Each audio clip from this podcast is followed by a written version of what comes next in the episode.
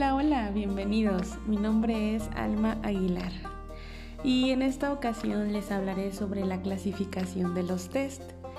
Como ya sabemos, los test son un instrumento, el cual su objetivo es medir una cuestión concreta en algún individuo. Claro, dependiendo de qué tipo sea el test, es al que se va a valorar. Normalmente vienen ligados para ver el estado en que está el individuo relacionado con su personalidad, amor, concentración, habilidades, aptitudes, entre otros. Su utilidad es dar un enfoque general sobre los valores ya mencionados, pero ojo, los test jamás, jamás, jamás van a sustituir al psicólogo. Ahora, abordando nuestro tema principal, existen los test de rendimiento óptimo. Estos son los test de habilidades y los test de eh, capacidades y aptitudes. Se pueden administrar individual, en grupo o informatizada. Eh, informatizada quiere decir por medio de un software especializado.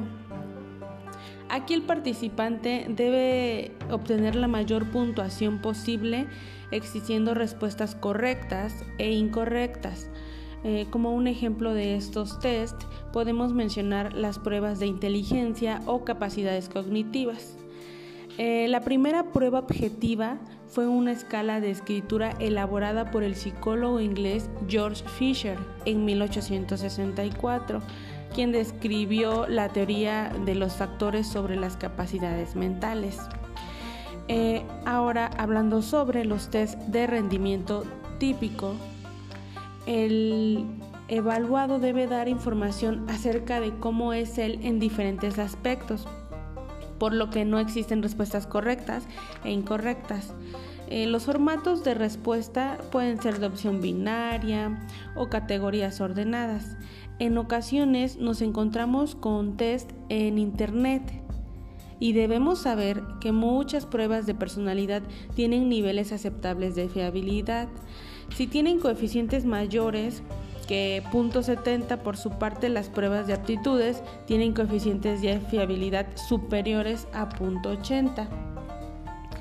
Bueno, pues hasta aquí lo de la clasificación de los tests y como siempre, ya saben, es un placer compartir un poco de conocimiento, pero como decía Nietzsche, hay muchas cosas que no quiero saber. La sabiduría marca límites hasta el conocimiento. Hasta la próxima. Gracias.